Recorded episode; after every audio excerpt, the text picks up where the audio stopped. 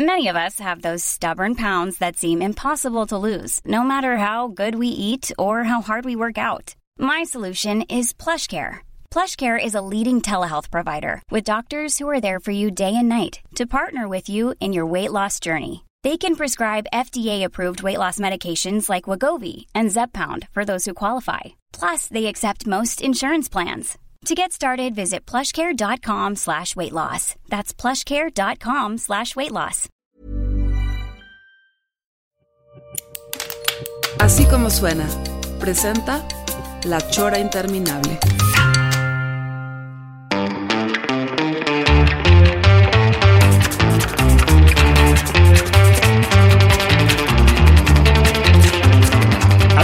Amigos, buenas tardes. Sí, sí, estamos ahora ya en, en la chora interminable.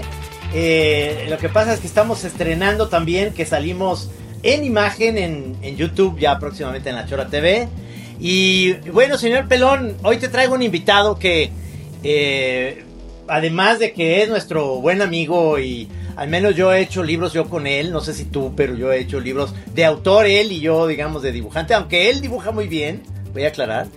Este, eh, trae un proyecto buenísimo, señor Pelón. Te presento al señor Martín Solares. No, pues maestro, qué, qué gusto tenerte aquí. Incluso qué pena que no te hayamos invitado antes a La Chora. O sea, pues, eh, eh, viejo camarada y colaborador, bienvenido. Es, es un honor, muy contento de estar Bueno, aquí con ustedes. era nuestro editor en Tusquets, acuérdate. Sí, Sí, hicimos sí. el allá. Exactamente. el- ¿Desde cuándo nos conocemos, Ma- Martín? Más o menos desde el 90, 89, 90 que yo llegué a Guadalajara, que fui a las primeras presentaciones de ustedes con Magú, ahí en, eh, en la Feria del Libro de Guadalajara y todo lo que hacían ustedes con el Santos en esa época. Sí. Eh, Después los conocí en la mamá del abulón eh, eh, que comentábamos y coincidía con Gis en algunos cafe- cafecillos de por ahí de la colonia americana. Oye, Martín, pero, pero tú también hay una coincidencia por Lammers, ¿no? Por Gerardo Lammers. Sí, cómo no. Este, grandísimo amigo y ahorita colaborador también del programa Guadalajara Capital Mundial del Libro. Eh, A ver, platícanos de eso. Guadalajara, capital mundial del pozole, pero ahora también del libro.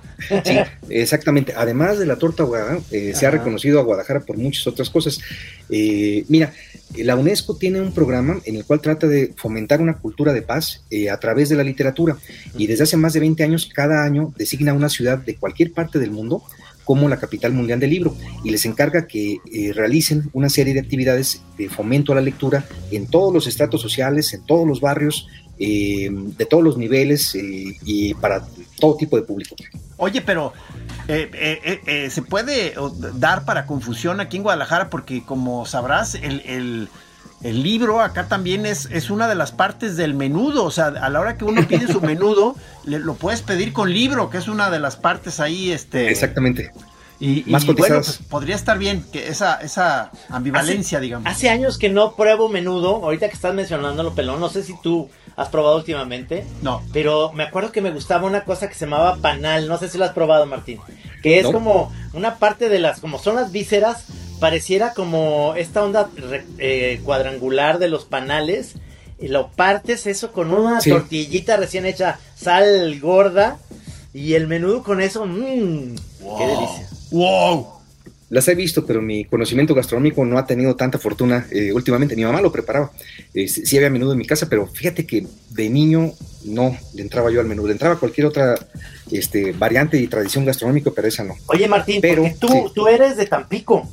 Sí, sí. Este, O sea, ¿estás hablando que ahí tu mamá en Tampico hacía el menudo? Claro que sí. Este, Ah. ten- tengo ahí eh, abuela zacatecana, eh, otro, una, abuelos yucatecos, eh, mamá tamaulipeca. Entonces Órale. teníamos una, una mezcla de, ahí de gastronomías. Lo que no había mucho allá eran libros. Por eso yo me fui a Guadalajara en cuanto tuve uso de razón, por ahí de los 18 años. Y estudié ahí en el ITESO, eh, becado por los jesuitas, eh, ¿Qué carrera? Eh, comunicación, eh, donde corrían, por cierto, algunas leyendas sobre ustedes. Este, todavía las siguen ahí difundiendo, ¿eh? Este, Que nos, fumábamos, que nos fumábamos el pasto y esas cosas, ¿no? Sí, sí, no, que estaban ustedes como ensayando para un proyecto de mayor envergadura, ¿no? Entonces, este. Oye, Saca- sácate la envergadura, Trino. oye, Pelón, tú no sé, no sé si sepas que hay una leyenda que ahorita nos lo va a aclarar muy bien Martín, sobre él entrando a la Sorbona de París gracias a que no hizo el examen comúnmente como, como Ah. debe ser, porque no sé, ahí te voy a platicar la leyenda y tú me dices luego, Sí, así sí, no fue. pero entonces dice, la leyenda dice así, Martín Solares se paró en la Sorbona de París y contestó el examen, pero con una historieta o con caricaturas o con una historia con monos. Y se les hizo tan original a lo de la Sorbona que le dieron la puta beca al señor Martín Solares. ¿Es cierto esto? Eh, sí, bueno, eh, no me dieron estrictamente una beca, pero me dejaron entrar, eh, pagué, tuve que pagar el costo de, ingreso, pero lo excepcional es que me dejaron entrar. Yo pensé que el examen de admisión a la Sorbona iba a ser escrito, y escrito yo pensé que tenía alguna posibilidad de, de pasar.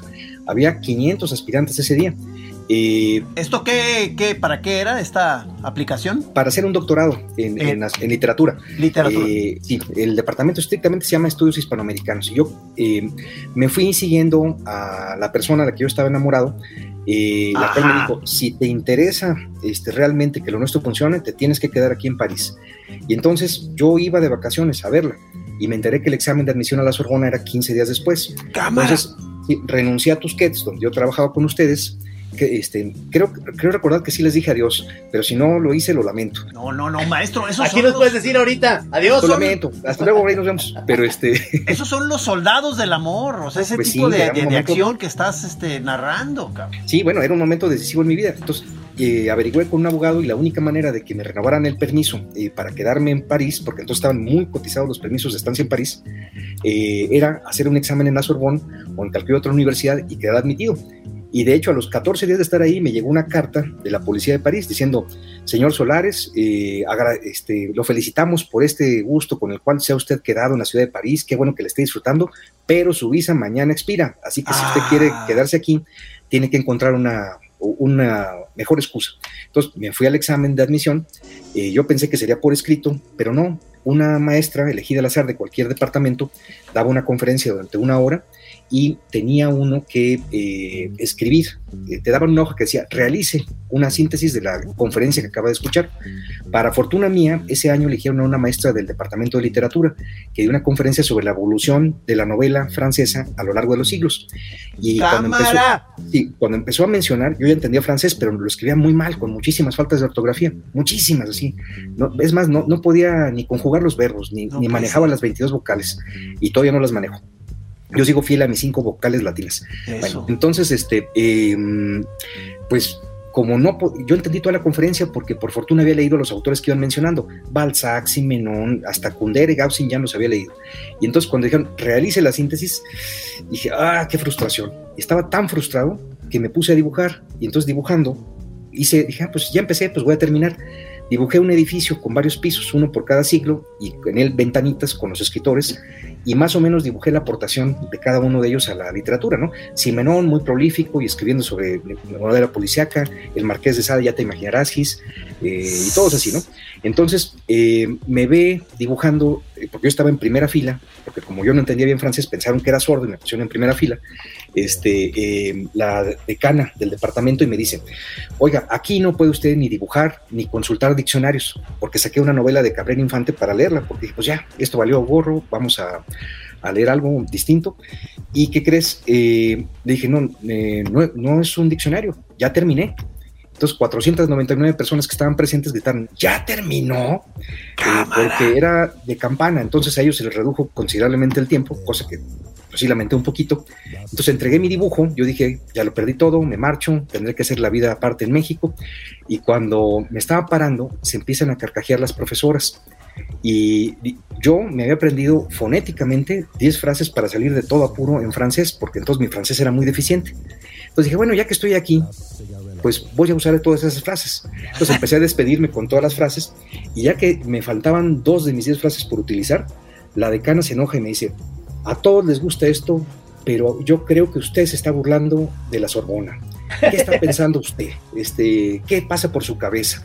Yo entendía lo que me decía, pero no tenía los recursos eh, lingüísticos para eh, argumentar y contestar eh, a su nivel. Entonces usé las últimas dos frases que yo tenía en mi arsenal. Les dije, ah, ¿no entiende? No. Estaba muy enojada, una señora de 80 años, la decana del departamento. ¿no? ¿Cómo dibuja usted al marqués de Sade? ¿Cómo se atreve a ponerle ahí señoritas con poca ropa? Bueno, en su ventanita, ¿no? Y este, pues le dije, ah, ¿no entiende? No. Pues lo siento mucho, me marcho, tengo que tomar un tren, ¿no? Que es la excusa que dan todos los parisinos cuando tienen prisa por llegar a alguna parte y dicen, tengo que tomar mi tren, no me puedo detener, ¿no? Es la excusa universal. Entonces yo me fui convencido de que me iban a expulsar a los ocho días y de repente me llega otra carta, ahora del director de admisiones, no de la policía, que me decían, eh, señor Solares, este, entendemos que usted es de origen mexicano, venga a vernos cuanto antes, ¿no? Eh, traiga un traductor. Este, entonces fui con un traductor, eh, un amigo que hablaba ya perfectamente francés, me dicen, oiga, usted es el autor de esto, ¿verdad? Y sacó mi examen en una bolsita Ziploc y me dijo, se lo queremos donar al departamento de psicología. Este, creemos que usted está enfermo. Creemos que, que, tiene aptitudes en esto, ¿no? Entonces, este... Entonces dije, ah, pues adelante. Y lo otro es que usted está admitido. Yo le pregunté, pero sí, pero sí puedo estudiar aquí. Sí, está qué maravilla. Me dijo, este, pero nos dimos cuenta que eh, por cierta conversión que tuvo usted con la decana, de que no maneja muy eh, fluidamente el francés, así que le vamos a pedir que tome, esto será gratuito, ocho horas adicionales de francés a la semana, mientras el tiempo que esté usted aquí, y ya, quédese estudiar lo que usted quiera, ¿no? Eh, ya tenía yo la carta de aceptación del director del Departamento de Literatura que me dijo, métete, hazlo, busca cómo, aprende francés en ocho días. Y aunque yo intenté hacerlo, pues no lo logré por completo, pero pasé el examen. Y este, pues así fue que me quedé siete años y medio en Francia. Siete años y eh, medio. Eh, Oye, pero ya hablas francés bien, ¿no, Martín? Este, mira, solamente Jodorowsky lo habla peor que yo. Este, Oye, además conociste a Jodorowsky, ¿verdad? Sí, cómo no, claro que sí. Este, platícanos, por favor, platícanos. Ah, eso fue fabuloso. Pero oigan, eh, bueno, este, me preocupa que íbamos a hablar de Guadalajara, capital mundial del libro. No, sí, pero. pero eso, eso, no nos importa. Este, no, hay tiempo, Martín, hay tiempo. Pero es que estamos hablando de ti, o sea, es que nunca has estado en la chora. Y luego ya hablamos de lo último que va, va a haber tiempo, va a haber tiempo. Queremos algo jugoso. ¿Te leyó el ano, Jodorowsky? Este, no, fuimos, no fuimos tan amigos. Me leyó el tarot dos veces. Este, eh, y no, fue fabuloso. Mira, yo, lo había conocido en México en una ocasión en la que él estaba furioso. Llegó a una conferencia en la que todo estaba fallando y estaba furioso. Y yo llegué, eh, por cierto, me acababa de mudar a la Ciudad de México desde Guadalajara y llegué con mi grabadora, después de haber leído Psicomagia y otros libros de él, muy contento de decirle, ¿me da usted una entrevista? Y él estaba, pero quebrando así hojas de papel y todo. Y este, ándale, siéntese a tomar un café, ¿no? Y me dijo algo tan fuerte, tan duro, que dije, ah, no, ¿sabe qué? Así en ese tono, lo siento mucho, maestro, pero mejor lo dejamos para otro momento. Y más se enojó. Y entonces, este, sí, no, lo dejé ahí farfullando, ¿no? Pero pues, yo no tenía problemas ni, ni no podía ser, eh, ¿quién podía ser terapeuta del terapeuta de terapeutas? No, no, bueno. Así que, este, cuando llego a París, unas primeras personas que me encontré en la calle fue a Jodorowsky y dije, ups, espero que no se acuerde de mí, pero sí se acordó. Me dijo, tú me dejaste hablando solo y me dije, ay, bueno. Dejar, dejar, a Jodorowsky hablando solo, eso, sí, no, eso va en el currículum. No, pues es que, eh, mira, le, le hice mi primera pregunta y muy pensada a partir de sus libros, con mucho respeto, me dijo, esa pregunta me parece eh, una tomada de pelo y me parece algo completamente improvisado. Wow. Y entonces, eh, pero yo había leído como cuatro libros de él en esa semana para entrevistarlo, porque pues lo respeto mucho y, y bueno, sabemos que es un poeta que rompió a martillazos un piano, ¿no? exacto. Entonces, este, entre otros eh, detalles. Entre gracias. Sí, y un día, bueno, mejor no cuento otras atrocidades que se cuentan de él, pero eh, es, en esa ocasión eh, me pidió un amigo una entrevista con él, me dijo, ay, una entrevista, entonces ahí fui a buscarlo y me dijo, mira, nos vemos tal día en tal café, el café Los Temerarios, que es donde yo leo el tarot a las 7 de la noche. Llega tempranito porque se llena. Yo llegué a las seis y media, y ya había una multitud como de 200 personas así, ¡ah! tomando la calle, porque entonces se volvió eh, este, popular que él estaba ahí y que leía gratis el tarot a 22 personas, una por cada arcano. Bueno, entonces me abrí paso a codazos, me ve y me dice, siéntate aquí, ¿no? Y me sentó al lado de él, yo estaba ahí callado, me tocó ver cómo le leía a unas 15 personas, impresionante. Ah, sí, o sea, sí, sí, sí se, se veía un, este, una gracia para hacer eso? O sea, una. Ah, no, no. Una, mira, primero, eh, pues llega Jodorowsky de un modo imponente, ¿no? Parece que llegara, si llevara una espada desenvainada, no sería tan imponente como cuando él llega con un cerro de libros en un brazo y un café en la otra y se sienta y dice, ¿quién va a empezar? Y todos, no, no, yo no, yo no, todos ¡Ay, cabrón! este, eh, y curiosamente ves a actrices y actores famosos franceses, a locutores, a políticos ahí disfrazados, ¿no? Me tocó ver a, bueno, eh, varias actrices españolas que habían ido ahí expresamente a que les leyera el tarot, que estaban con bufanda y todo, ¿no? Porque él es absolutamente descarnado, ¿no? O sea, vi a Vincent Gallo ahí, vi a varios actores franceses, ¿no? Este, que, que mm, hacían fila por ellos sus asistentes y en el último minuto ellos llegaban a, a ocupar el lugar, ¿no? Este, y eh, me tocó ver que a una actriz famosa, que llegó así completamente maquillada y todo, pero con turbante, le, dijo, ok, ¿cuánto tiempo le queda de te queda de vida? Y, ella dijo, pues me dan tres meses. Entonces Jodorowsky le tomó las manos, así, y le dijo, eh, vas a hacer esto por ti. Eh, la llevas mal con tu papá, ¿verdad? De la fregada. Prácticamente no nos hablamos nunca, ¿no? Ok, invítalo a cenar a tu casa mañana. Cuando él llegue, cierras con llave y te vas a dedicar a recriminarle todas las cosas que hizo contra ti a lo largo de tu vida. Haz una lista. Y si tu papá se encierra en una habitación, le gritas y le pasas papeles por debajo. Y cuando tu papá diga ya basta, le dices, págame un boleto de avión a la India, porque quiero estar allá un mes. Este, no me importa cómo le vas a hacer. Bueno, y ven, entonces eh, ella dijo, pero esto me va a ayudar, esto te va a ayudar mucho y le besó las manos y la dejó ir, ¿no?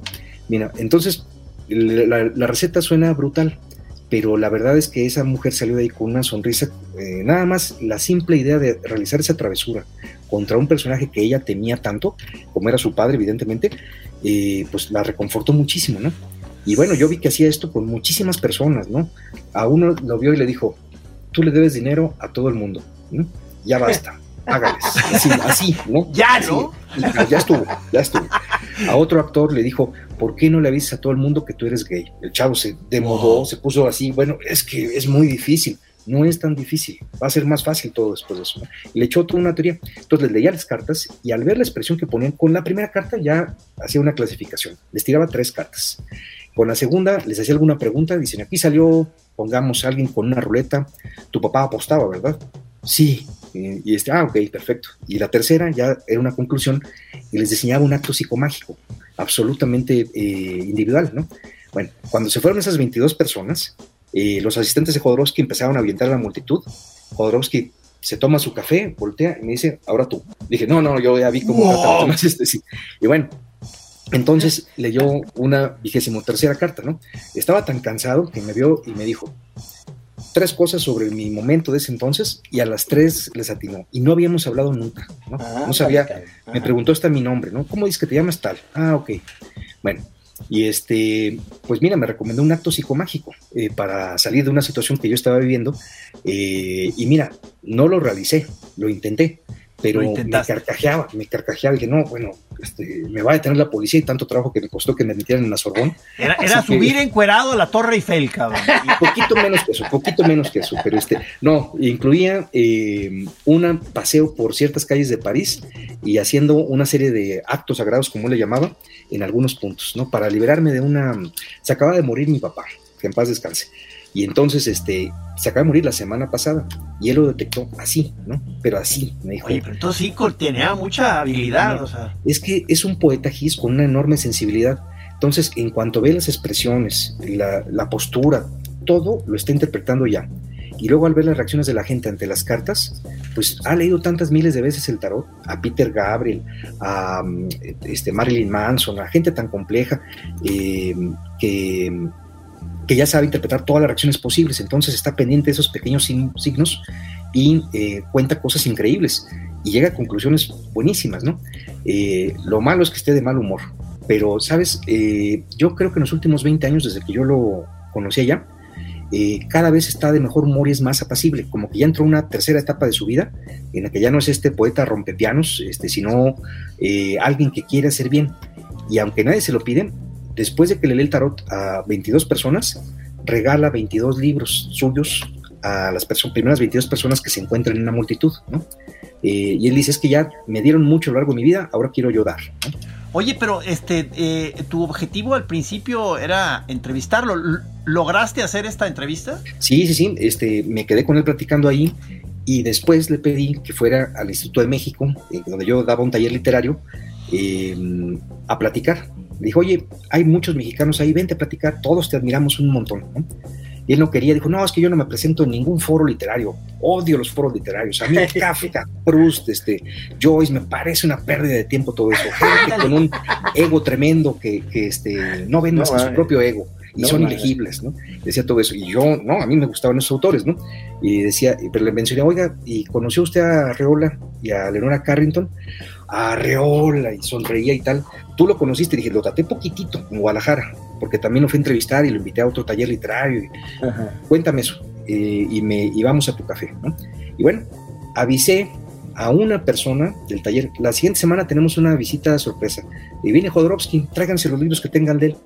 Bueno, ese día el, el, taller del Instituto de México, que tenía capacidad para unas 35 personas, 35 sillas teníamos, tuvo como 250. Ahí yo paré de contar, ¿no? yo estaba contando la entrada, eh, y tres perros que se metieron, quién sabe, tres perros callejeros que nadie reconocía, que estuvieron ladrando todo el tiempo. No, fue, bueno, fue un éxito. Eran, eran Bruce, Casta y Castaneda. Y, Casta, y Castaneda. Y Castaneda Sí, no, por supuesto. Y bueno, mira, fue muy generoso porque estuvo platicando toda su vida y de sus libros. Y cuando vio que se lo tomaban en serio, que le preguntamos, oye, ¿cómo escribiste la danza de la realidad? ¿Cómo escribiste, cómo inventaste este personaje que se llama eh, El Incal? ¿no? Este cómic que hiciste Ay, con qué Moebius. padre, qué bien. ¿Verdad que sí? sí? Ah, me dijo, ay, Moebius, cuánto le extraño y tal. Y eh, bueno, nos platicaba de, pues, creadores, de Leonora Carrington, de, eh, de me, media humanidad de relacionada con la magia, pero sobre todo de los dibujantes, ¿no? Y se acordaba con muchísimo cariño de Moebius y de Jiménez, otro dibujante con el cual Ajá, colaboraba ajá. mucho. Este, y mira, la charla estaba programada para una hora y cuarto, creo que nos dio tres horas y seguía platicando ahí, y más gente. En la calle decía, aquí está Jodorowsky, Jodorowsky, y la gente entraba, este, y era el maré, ¿no? Hasta que me llamaron la atención, ya tuvimos que cerrar eso, este, porque la gente se estaba sentando en las esculturas del Instituto de México, y este, para, se paraba ahí para ver a Jodorowsky, pero fue muy generoso y firmó ejemplares hasta que nos cerraron el lugar, ¿no? Qué maravilla, cabrón. Sí, muy generoso, ¿no? muy Sí. mal, y, y publiqué la entrevista, ¿no? Eh, pero mira, solo conté el 10% de las cosas que yo vi esa semana. Eh, al día siguiente me dicen, oye, quedé muy contento contigo, este, vente a cenar eh, conmigo y unos amigos. Bueno, pues sus amigos eran sus hijos y un montón de actores y actrices que se iban a ver en un restaurante detrás del Circo de París, eh, que donde se juntan por lo visto una vez a la semana a cenar. Bueno, qué ambiente. No sé cuántas botellas se destaparon. No beben demasiado hasta caerse ninguno. Son muy respetuosos con el alcohol, pero los invitados sí, todos muy felices de estar ahí con. Eh, ¿Quién era Brontis? Increíble persona que también traté poquito, pero muy amable. Eh, Adán, este, ahora creo que se llama Danovsky, y otro más. Y mira, ya que estábamos en confianza, él podía hablar de literatura porque él vivía de la literatura. Él me decía, yo me levanto y escribo un poema. Empiezo a leer un poema y escribo uno mío. Esa es mi tarea cotidiana. No permito que nada me interrumpe, interrumpa hasta que no termine mi poema. Después leo un ratito. Y entonces, cuando todo el mundo se empieza a despertar en esta ciudad, ya permito que me asedien las preocupaciones. Pero yo me levanto antes que las preocupaciones, decía. Qué Eso es algo que también Daniel Sada y muchos otros creadores grandísimos siempre están recomendando. Levántate antes de que llegue el recibo de la luz. Oye, Martín, no, qué maravilla de, de historia, porque obviamente el otro día, buscando muchos de las revistas que por ahí mi papá me heredó de, de- que tenía una que se llamaba Caballero, ¿se acuerdan? Claro. Salía una, Claro. una, una muy buena eh, reseña de la obra de Así hablaba Zaratustra de, de Jodorowsky, que salían, Ah, des- claro. salían desnudos Héctor Bonilla, Macaria, Isela Vega, Jorge Luque, este. Carlos Ancira, y él los dirigía. O Sí, sea, sí, sí. Ese cabrón. ¿Esto qué era? lo- ¿En los 60s o qué? 70 principios de los 70 Exacto. Sí, él llegó a la Ciudad de México como a finales de los 60, ¿no? Y se puso en contacto inmediatamente con Carrington, con todas las personas que acaba de, de decir Trino. Y este y desde ahí, ahí empezó a montar el juego que todos jugamos, que se sigue montando semanalmente acá. ¿Sigue Sí. montándose? Sí, sí, sí. Ahí, ahí en Avenida Insurgentes hay un teatro que no ha dejado de presentarlo. Y ahí sigue y sigue y sigue, ¿no? Ándale. Sí, Sí. Es, es increíble ese, esa obra de teatro que tiene ininterrumpidamente, quizá por la, por la pandemia, pero Sí. eh, sí, este, no, no ha dejado de estar esa obra. Cierto, y en París hay un cine en el centro, en el barrio latino, que todas las semanas pasan una vez Santa Sangre. Y Ah. esa vez se super llena, así, pero se super llena, como si fuera un estreno. Eh, batallas para conseguirlo. Yo dije un día, ah, pues voy a verlo otra vez, tengo muchas ganas. No, hombre, me tuve que esperar como tres semanas para conseguir un boleto eh, y bueno, para llegar a tiempo y encontrar lugar porque siempre se llenaba y no de latinoamericanos, de europeos, italianos y franceses que siguen muchísimo a, a Jodorowsky y lo, lo idolatran, ¿no? Eh, en París era muy difícil eh, coincidir en público con, con Jodorowsky, que habré coincidido tres veces este, em, en las que lo entrevisté o él me invitó por motivos de trabajo. ah, fui una vez a su casa también a platicar y regalarle unos libros y darle las gracias. Pero el otro era Kino. ¿no? Kino también decías, bueno, estamos en París, estamos en el Museo Pompidou. Este, Kino y Alicia están visitando una exposición de fotografías que les interesa nadie los va a molestar. No. Martín Solares, a dar lata. Yo, yo, yo, yo, los ayudaba a caminar cuando estaban malos de salud. Sí, a veces, eh, cuando Alicia tenía su silla de ruedas, eh, eh, usaba ya silla de ruedas, yo los empujaba para que pudieran disfrutar muy bien eso. Y yo platicando con ellos, era súper agradable, ustedes los conocieron. Y este. Tenía un departamento en París, uno en Milán, uno en Madrid, en Madrid y en Buenos Aires, ¿no? Sí, sí, exactamente, sí, porque cuando entró cierto gobierno ahí a principios del siglo XXI a Argentina, exigía que todos los ingresos que venían del exterior eh, le dieras, de, todos los ingresos que uno obtenía del exterior, le dieras el 45 o 50% al gobierno. y Quino dijo, ¿sabes qué? a cualquier gobierno sí, pero a estos canallas ni un centavo. Entonces dijo, mejor me voy a vivir fuera.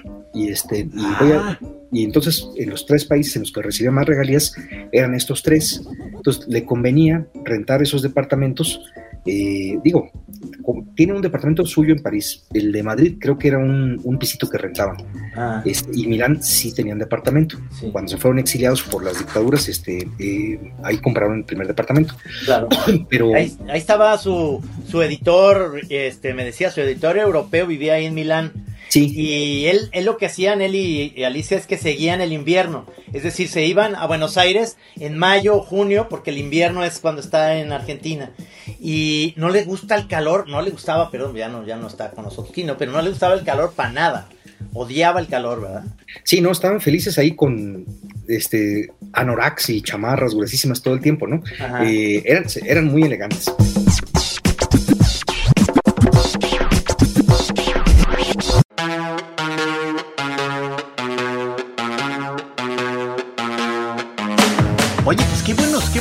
Conectes haces? O sea, ahí, eh, ahí fue también como que con el pretexto de una entrevista o, o ahí nomás te colaste ahí. No, porque era su editor, era su editor.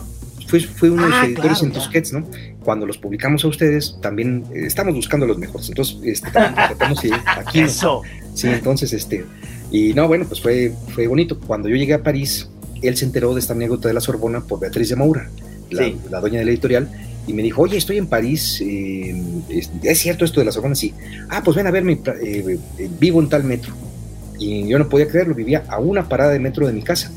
Entonces, este, pues a partir de ahí em, me di cuenta que, que necesitaban escribir muchas cartas cuando estaban fuera y que Alicia y él tecleaban muy despacio. Entonces un día, porque los estamos esperando para ir al cine, les dije, a yo les ayudo a teclear y vámonos más rápido.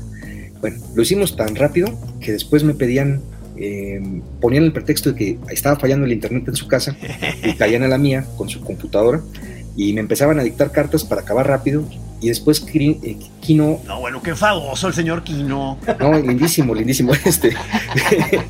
después decía, bueno, les invito a las crepas, ¿no? Entonces nos invitaba mi pareja y a mí, nos íbamos a buscar un puesto de crepas cercano y con frecuencia al cine después, ¿no?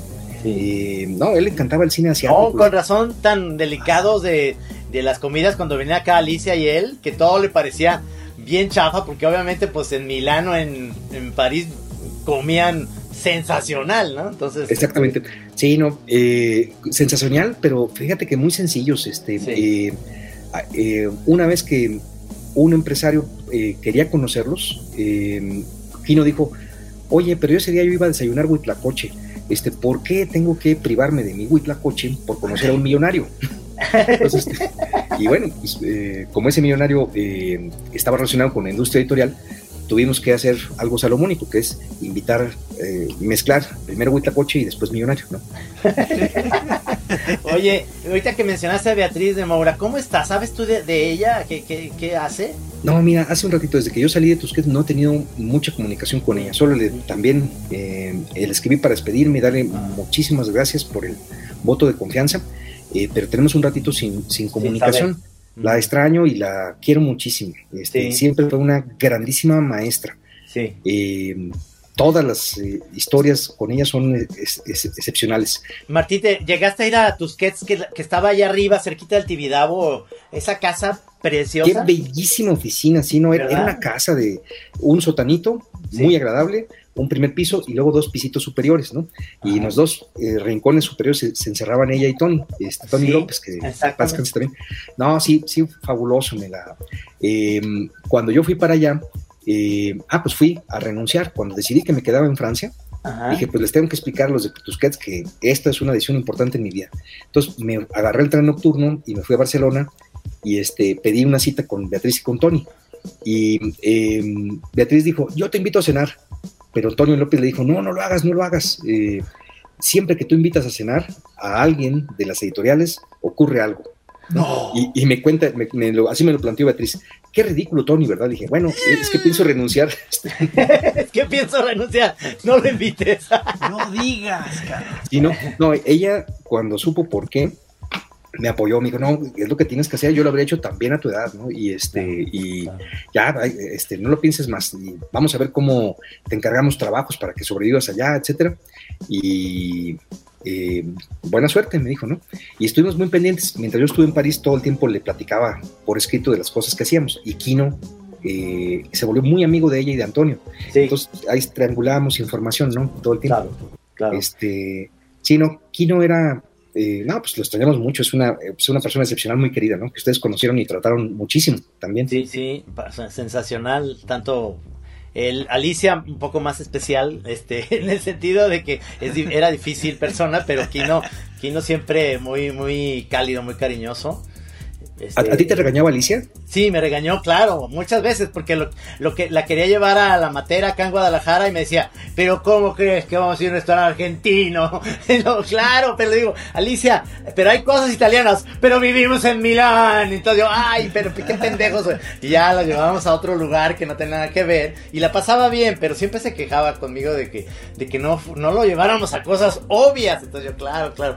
Este. Oye, pero tú sigues en el, en el. Eh, mundo e-, editorial? O sea, porque, porque tu caso es de que de alguna manera diste el salto de editor a, escritor, ¿verdad? O sea, sí. ¿Cómo va tu película, Martín? ¿Tu película? Bien padre, pero Platícanos, por favor. Este, se, se, llama Las Horas Negras, no, ¿cómo se llama? Este, Los Minutos Negros. Los Minutos Negros. Este, es, es una película que se estrenó ahora en la pandemia, digamos, fue en octubre o por ahí, o... Mira, todavía siguen festivales, pero sí, en el mes de octubre, por, eh, no, por el, el 2 de noviembre, eh, se estrenó en el Festival de Cine de Morelia, donde fue una de las películas en competición, ¿no? En la competencia, perdón. Este, eh, después se fue al Festival Mórbido, a un festival en Chile, y acaba de ganar el premio a mejor película en el Festival de Cine Latino de San Diego. Este, sí, sí, está bonito eso. Eh, mira, es una película que estaba pensada que durara casi dos horas, como escorsesiana, ¿no? Así como esos trazos enormes, ¿no? Y a medida que eh, los productores iban yendo por un asunto por el otro, quedó casi casi un cortometraje de hora y media en comparación con lo que teníamos proyectado. Porque es una historia de como de policíaca, ¿verdad? Sí, sí, sí. Mira, es una novela que yo le conté para responder a la pregunta de si, si sigo en el medio editorial o no, cuando yo era editor, me daba mucha pena y timidez reconocer que yo también escribía en mis ratos libres. Entonces le conté esa historia a media humanidad, a todos los escritores que yo apreciaba y me decían de modo invariable, esa es una buena historia, ¿por qué no tratas de escribirla tú? Y bueno, pues la, terminé escribiendo, me tardé siete años, pero la escribí porque habla de, mi tierra, de Tampico, Tamaulipas, de cosas que pasaron cuando yo era niño, eh, de un tipo que mató a varias niñas en el 77 eh, y nos asustaban con la presencia de ese personaje, entonces, eh, al que llamaban el chacal. Entonces yo escribí eso, pero no desde el punto de vista del niño, sino de los policías que lo siguieron, porque años más tarde conocí a uno de los dos que lo detuvieron y lo entrevisté largamente a él y a este, periodistas de Nota Roja, a psiquiatras, a la gente que estaba en la cárcel con él, al chivo expiatorio que pusieron en la cárcel para liberarlo a él, bueno, muchas cosas. Y de esas historias y las historias que me contaban se fue haciendo esa novela. y bueno. ¿Cuántos libros llevas? O sea, ¿cuántos? Sí, Mira, novelas, novelas he escrito cinco. A ver, eh, Los Minutos Negros y No Manden Flores. Que No Manden Flores también la van a hacer película. Eh, Qué bien. El mismo de Los Minutos Negros. Y luego una trilogía este, de novelas policíacas en las cuales pongo a un detective Gis Ah, la presentó Trino hace dos años la primera parte. Eh, es un detective muy joven que tiene que infiltrar al movimiento surrealista y espiarlo durante tres meses. ¡Órale! de ahí salen tres novelas, ¿no? La primera es con Man Ray, que es la que presentó Trino. La segunda es con Robert Desnos y los poetas malditos. Eh, y la tercera es con André Breton y Luis Aragón y el, el núcleo del surrealismo, ¿no? Este, entonces estoy eh, hablando de eso y también de las cosas sobrenaturales que les pasaban a ellos, porque como tenían experiencias eh, mediúmnicas, eh, todo el tiempo Bretón vivía asustado de los fantasmas que creía ver y lo tenían que apaciguar los demás. entonces yo estoy narrando la parte en la que Bretón se estaba divorciando, que tenía muchos remordimientos, se sentía la chingada porque se portó muy mal, con perdón de ustedes por mi francés, pero este, Dice, se fue a retirar para escribir Nadja eh, en un pueblito, en un castillo embrujado al norte de Normandía. Y mm, fueron allá a verlos en distintos fines de semana los surrealistas, hasta que un día les cae un aguacero tremendo cuando estaba en el bosque y Bretón eh, sale corriendo porque aseguraba haber visto a una mujer fantasma que venía con malas intenciones contra ellos. Los demás se asustaron tanto que también salieron corriendo detrás de Bretón, ¿no? Este, y bueno, de ese incidente yo... Pero qué collones los surrealistas. No, no, bueno, e-, eran muy, eran muy valientes en la guerra, pero muy cobardes en el bosque. Entonces, Sí, no, entonces de ese, de ese, de ese tema y otras cosas sobrenaturales que les pasaron, eh, estoy escribiendo eh, esas tres novelas. Eh, ya las terminé y ahorita estoy escribiendo una novela policíaca que ocurre en el México de los años 40. Pero mira, la verdad es que durante la pandemia escribí tanto, terminé esa tercera parte. Luego hice una novela, pues, una novela muy personal, en la cual me reí como nunca. Que yo tenía que contar algunas cosas que me habían pasado en la vida y terminé eso un libro de ensayos. No puede ser. No, es que sí, o sea, eh, a la hora de, verte, uno, uno sí como que percibe una onda medio obsesiva. Eh, por decirlo menos, ¿verdad, Trino? Que es un enfermo mental. bueno, este, obsesivo laboralmente sí soy. Y terminé esas cosas y luego un guion de cine. Adicional, hice una comedia. Ah, ok. Entonces, este, también ya se compró y se va a filmar pronto, ¿no? Oye, qué entonces, maravilla. sí, me la pasé escribiendo. Pero, pero entonces, en medio de todo esto, este, ¿qué? ¿Te volvió a caer un jale de, de rollo de gestión cultural? ¿O cómo, estuvo que se dio esta cosa del libro en Guadalajara? Ajá. Mira, estaba. Em, eh, ¿qué, ¿Qué te puedo decir? Yo estaba muy contento y también muy saturado porque terminé tres libros en, no, cuatro libros en dos años, o sea, cosa que yo nunca había hecho, eh, nunca había terminado tantas cosas trabajando a tope, ¿no? Me dio COVID, entonces yo pensé que me iba a, ir en eso, ¿no? Entonces, en cuanto me sentí mejor, me encerré tres meses y terminé la novela más compleja de mi vida, que es la, la tercera parte de los surrealistas. Y me quedó vuelo, entonces seguí trabajando, trabajando. Todo el año pasado escribí y terminé todo esto que les conté, ¿no? Que ahí va a ser publicado poquito a poco para no abrumar a nadie. Eh, y de repente me di cuenta que, que no quería ir a escribir, que yo quería, gracias, que necesitaba descansar de eh, un poquito del escritorio y que ya quería salir de la casa, que quería ver gente otra vez.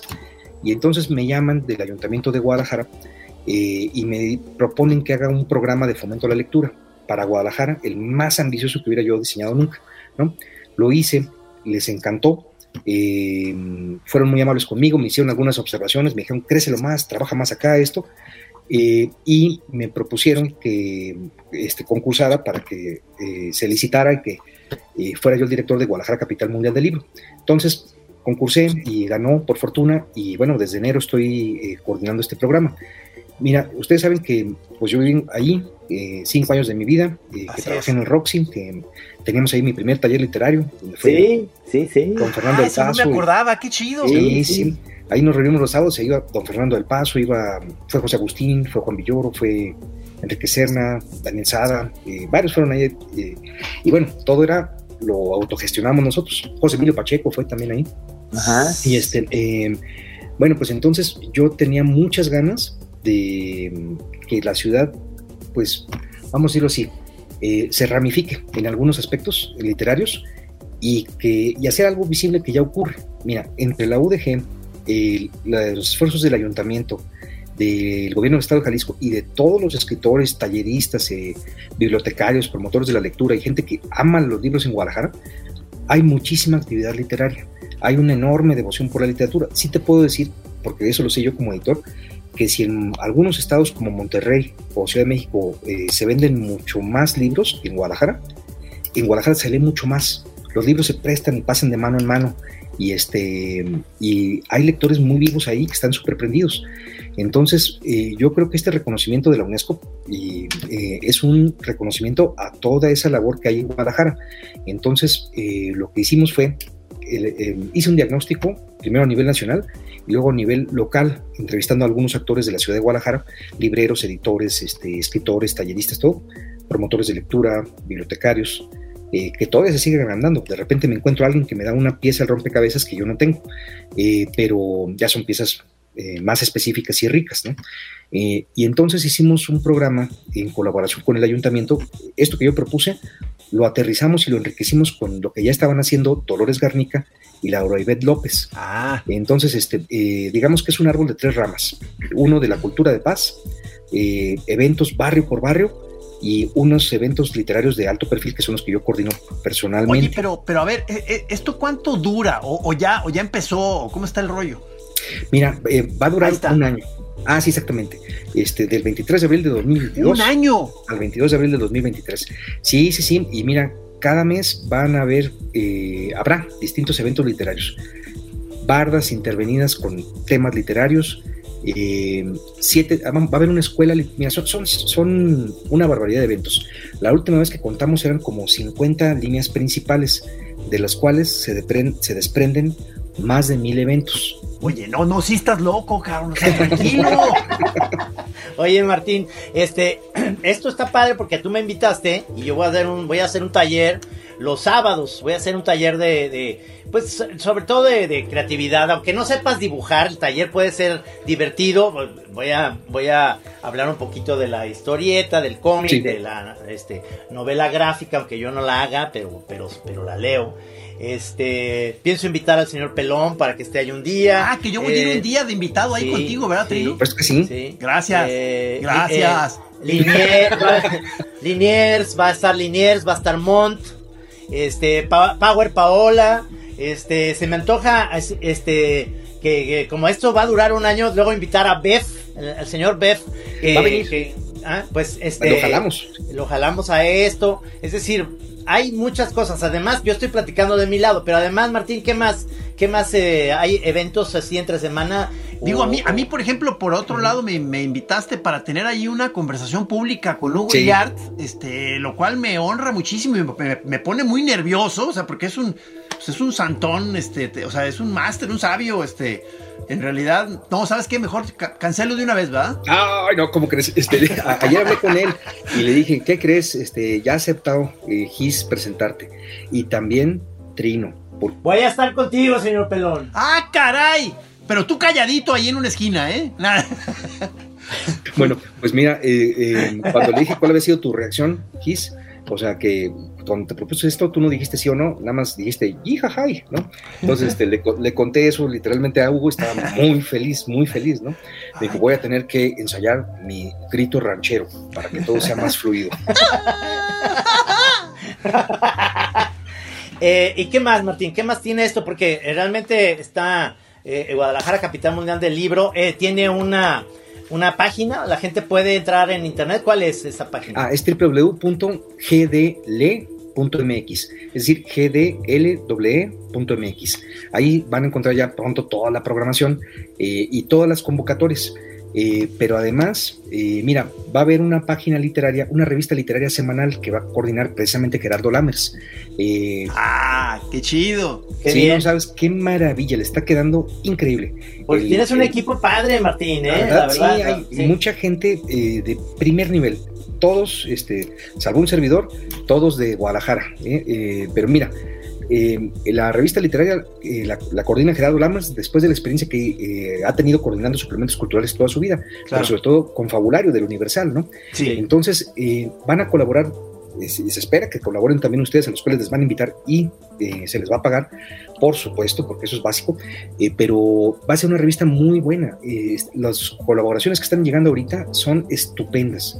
Yo creo que va a ser un suplemento literario de referencia. Y además, Gerardo con Sara Valenzuela van a tener un programa sobre libros en el sistema jalisciense de radio y televisión que va a ser también semanal. Entonces ahí todas las conferencias, todos los talleres interesantes de la semana, las eh, charlas, los eventos eh, eh, literarios de otra índole se van a documentar ahí. Entonces ese programa pues va, va a estar muy sabroso. La verdad es que vamos a ver cómo se, todos los esfuerzos que están haciendo entre la Universidad de Guadalajara, el gobierno del Estado de Jalisco y el Ayuntamiento de Tapatío, más todos los demás actores, los empresarios, la Canaco, las universidades, por fomentar la lectura. Un año va a durar esto, de abril a abril, pero y supongo que eh, durante la FIL en noviembre hay algún tipo de conecte ahí o, Claro que sí. Mira, lo más bonito de esto es que estamos en la mejor sintonía con todos los demás actores en una junta que tuvimos en el, en un par de juntas que hemos tenido en el ayuntamiento, cuando algunos actores proponen eh, distintos programas, ya los habíamos contemplado y hasta presupuestado nosotros. Entonces, eh, y ellos a veces eh, le echan muchas ganas a otros programas que nosotros habíamos empezado a esbozar. Entonces, todo se está complementando y está creciendo muchísimo. Oh, ahorita, lo, una de las prioridades es tratar de conseguir un poco más para poder hacer más cosas. Eh, y mira, no queremos que esto sea un chisporroteo. A mí no me interesaría eh, que esto fuera, como dicen ustedes en otros programas, o han dicho en otros programas, un petardo. O sea, lo que queremos es que sea, eh, pues... Más que petardo, que sea de alto pedorraje. Exactamente. Pues bueno, vamos a ponerlo en esos términos, este, pero porque estamos en la chorra, pero la idea es que sean por lo menos siete en cuanto al ayuntamiento se refiere, siete proyectos que vayan echando raíces en la ciudad y que permitan consolidar muchos de los esfuerzos literarios que están por ahí. Mira, por ejemplo, hay muchos super eh, escritores de gran calidad en Guadalajara, poetas, cuentistas, ensayistas, novelistas, de narrativa gráfica, periodistas. entonces, lo que estamos haciendo es que diseñamos una escuela literaria formada por siete talleres, uno de ellos es el que va a dirigir Trino, de narrativas gráficas y del humor, eh, y pero mí están, está una verdadera pléyade. El de periodismo literario lo va a coordinar la premio Pulitzer Tapatía, Alejandra Chanik. Ah, qué bien. en colaboración con Quinto Elemento Lab. Marcela Turati va a ser la, eh, la coordinadora también. Eh, y ellas dos juntas pues van a dar un taller sobre periodismo en momentos de violencia, en momentos de, en ciudades convulsas, que va a ser, estoy seguro, de referencia. Ese, a petición de ellas, lo, va a pagar la iniciativa privada, no lo paga el ayuntamiento, porque ellas quieren mantener su independencia del gobierno eh, plenamente. Este, pero los demás talleres sí los va a patrocinar el ayuntamiento. Está, por ejemplo, el de novela lo va a coordinar pues uno de los mejores novelistas latinoamericanos que radica en Guadalajara, que es Antonio Ortuño. Qué maravilla, qué maravilla, señor Ortuño. Nos queda muy bien ese güey, esa toma. Le va a la chiva, nomás es lo único malo, pero pero ¿Qué más tenemos? Ah, en cuento, eh, Eugenio Partida, el máster Eugenio Partida y Cecilia Udave, una joven cuentista y novelista de enorme calidad que está empezando a despuntar fuera de México, con muchísimo talento. Eh, en poesía, Gis, no vas a creer, está la señorita Laura Solórzano. ¡Ándale, mi hermana! Sí, sí, sí, sí, exactamente, con Carlos Vicente Castro. Entonces, cada quien va a dirigir un semestre. Eh, en algunos géneros como cuento, ensayo y poesía, la verdad la decisión fue, fue muy difícil eh, porque hay muchos buenos exponentes, pero elegimos a los que tienen también más experiencia dando este tipo de talleres y que tenían eh, pues una obra que lo respaldara plenamente además, ¿no? Eh, entonces, por eso preferimos que cada quien dirigiera un semestre esos talleres. ¿Pero va a ser como, digamos, una escuela virtual o...? Mira, ese es el asunto. quien no puede, quiera salir de su casa y lo quiera seguir por Zoom o por Facebook Live o por YouTube, lo va a poder hacer pero la idea es que se reúnan, ya que está, se está apaciguando esto del virus y que tenemos todos la tercera vacuna, se reúnan una vez al mes en alguno de los puntos importantes de la ciudad. Eh, bueno, todavía no podemos anunciarlos porque estamos terminando así las últimas eh, detalles eh, con, con, las distintas instituciones, pero hay mucho entusiasmo. Creo que casi todos los museos, los centros culturales dijeron, queremos que aquí sea la sede de uno de estos lugares. Porque este, Martín, nomás, porque este programa va a salir, este, digamos, muy cercano a, al inicio a esas fechas. Entonces, si, si, no, ¿dónde pueden buscar en, en, estas páginas de internet? Pero va a salir, me imagino que en muchos lados esta información, ¿no? Ah, sí, mira, están poniendo ahorita aquí eh, visibles eh, eh, Guadalajara, capital mundial del libro. Tiene redes en Twitter, en Facebook y en Instagram. Arroba GDL Capital Book. Exactamente, exactamente. Esa es la, la red que tenemos ahí en Instagram. Bueno, pues el 23 de abril, el día de la inauguración de este evento, eh, vamos a soltar ahí la convocatoria de, para los talleres, que es el primer proyecto que sale.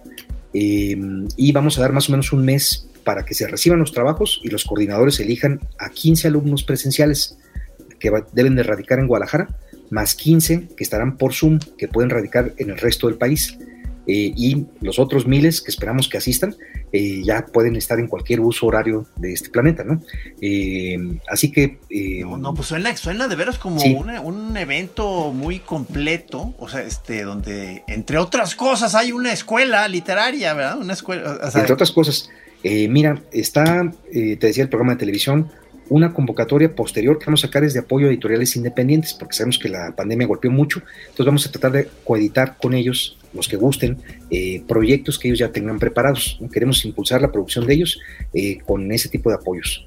Pero además está el programa de escuelas anfitrionas, en el cual cada vez que venga un invitado extranjero a dar una conferencia o a participar como maestro invitado en los talleres, por ejemplo, Liniers o Montt, ya que los eh, confirmemos en el caso de Trino, este, eh, o Emiliano Monge, que ya aceptó, Fernando Melchor, que qué maravilla, por acá. Sí. Oye, qué, maravilla. Javier Velasco también aceptó, ah, así excepcionalmente. Ah, Dijo, es que yo no hago estas cosas, pero ok, está bien, porque es la UNESCO y es Guadalajara y órale, está bien. Sí, va a querer así, así te respondimos también, Trino y yo, ¿verdad? Sí. sí, Ay, bueno, ok, ok. Pero tú, además añadías, estoy harto. sí, no, pero este, no, va a estar eso muy bien. Y eh, bueno, entonces vamos a llevar a por lo menos dos escuelas a los invitados, ¿no? Eh, en esas escuelas previamente habremos eh, obsequiado unas cuantas decenas de ejemplares de los libros de los autores invitados, eh, porque queremos que los lean y que cuando el autor llegue se encuentre con lectores ya reales y vivos, ¿no? Entonces, eso está empezando. Eso ya lo hicimos antes, en, yo lo hice en Zacatecas con un grupo de personas y lo hicimos en la Feria del Libro de Oaxaca, que ustedes conocieron, y funcionaba súper bien, súper bien. Eh, de repente podías tú convocar a, a Paul Oster y le decías, vamos a presentar a 300 lectores. Y juntando todas las escuelas, llegaban 300 chavos y chavas que habían leído por lo menos una novela de Paul Auster a platicar con él. Muy bien. Y decía, él, Welbeck, este, Siri Hosbeth, eh, Junot Díaz, iban felices de la vida. Decían, eh, ni siquiera en Manhattan había contado 300 personas para firmar un libro y para hablar de mi libro. Entonces, esa es una cosa. La idea es ir reactivando todos los eslabones de la cadena del libro, desde los autores hasta los lectores, pasando por bibliotecarios, promotores de lectura, editores, libreros, y que se reactive la vida literaria en Guadalajara, pero también que, que todo esto eche raíces, que puedan continuar los talleres, el apoyo a los, a los editores independientes, el programa de escuelas anfitrionas, las eh, intervenciones artísticas en espacios públicos y una escuela para libreros, fíjate, que va a ser vamos a empezar de un modo muy modesto. Sí, pero mira, eh, aunque están muchos librerías independientes, padrísimas, eh, nunca está de más que un librero conozca la experiencia de sus colegas en otras partes del mundo. Entonces vamos a invitar a libreros famosísimos de Italia, España, Francia y casi cualquier país de América Latina a que durante una hora expongan cuáles son sus estrategias, cómo han sobrevivido 30 o 40 eh, años. Ajá. Y, y, va a haber ahí un coordinador eh, que va a sacarle el mayor provecho posible a cada invitado para que los libreros locales tengan nuevas ideas, que sepan más de la historia de las eh, librerías eh, a nivel mundial y también estrategias frescas para tratar mejor a los, a los lectores y a los visitantes de sus espacios, ¿no? Incluso para crear espacios más padres, más cálidos, más invitantes, ¿no? entonces toda la gente interesada, digamos, en este asunto, en este tema, o sea, eh, va a tener un año de que va a poder estar checando qué, qué va a haber esa semana, ¿verdad? O sea, sí, sí, sí, a través de la revista, del programa de televisión o de www.gdl.mx. Este, y la verdad va a ser algo muy sabroso. Eh, ¿Qué más? Habrá conciertos musicales, la, eh, la Filarmónica va, a tocar, eh, va a participar en, el, en, este evento. Estamos convocando a algunos rockeros famosos, este, por cierto. Eh, va a haber cuentacuentos, queremos hacer mucho trabajo con los niños. Eh, y mira, si en un barrio detectó Dolores Garnica que había un grupo de señoras que querían un maestro de, para escribir sus memorias, ya conseguimos al tallerista ideal que les va a dar un taller para que escriban sus memorias a lo largo de un año, ¿no? Oh, qué buenos este, proyectos. Sí, no hay cosas bien padres, este, la verdad, eh, mira. Felicidades, eh, Martín, felicidades. Oye, gracias. No, bueno, pues gracias a que ustedes están colaborando, esto va a estar padrísimo. No, no, no, qué invitado, señor. no, va a estar bien padre, va a estar bien padre, ya lo verán ustedes. Y mira, yo aspiro que en un año, este, todo el mundo tenga, eh, esté dentro de una conversación sobre libros muy sabrosa. Eh, mira, gracias a que es la UNESCO y a que es Guadalajara, eh, mucha gente que no había aceptado aparecer en público ni dar conferencias eh, va a venir, ¿no? Este. Oye, pero tú estás de, viviendo este, en Ciudad de México, pero ¿qué vas a estar viniendo, va? Mira, aquella maleta que está ahí al fondo, este, ya ni la deshago. Nada más llego aquí a cambiar el cepillo de dientes y ponerle más pasta y todo.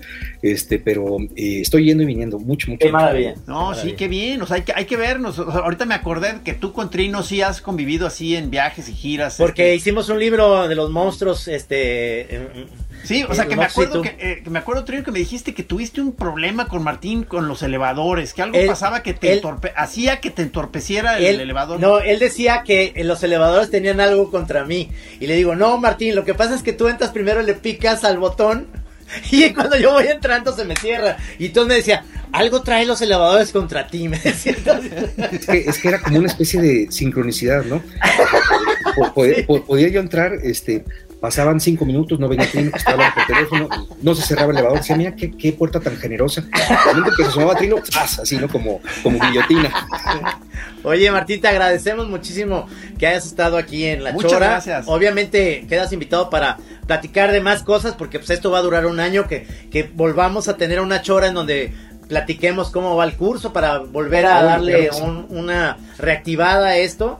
Este, te mando un abrazote. Vamos comiendo en Guadalajara con el señor Lammers, Por este, señor Pelón. Sí, creo, que, creo, que, este ya se armó una buena sesión, ¿eh? ¿Cómo sigues de tu capacidad para beber? Bien, porque acá andamos pesados, ¿eh? Este, eh, pues mira, si es un martes místico, lo eh, tomaré mis precauciones. bueno, este, gracias, Martín. Ya saben, amigos, aquí va a salir ahorita, este, lo, lo que es del 23 de abril eh, del 22 de abril al 22 de abril del 22-23 va a estar esta, eh, para que vayan, esta, pues digamos, eh, capital mundial del libro y ahí este, se puedan, pues, informar. Muchas gracias Martín, Martín Solares, por estar aquí en la Chora. Un placer. Este, choreros, yo sé que hay mucho lector entre los choreros y entonces este, se esperan grandes cosas del chorero como, como, como lector y, y participante en esto y no la vayan a cagar. Porque el, chorero es, el chorero más bien es ignorante, ¿no? pero puede ser snob, pero puede ser snob sí, va a ser el que lee mucho y la vas a ver, vas a ver. Sí, sí, de acuerdo. bueno, gracias, gracias, nos vemos el próximo jueves. Gracias, por la invitación. Muy Arre machín. Matehuala.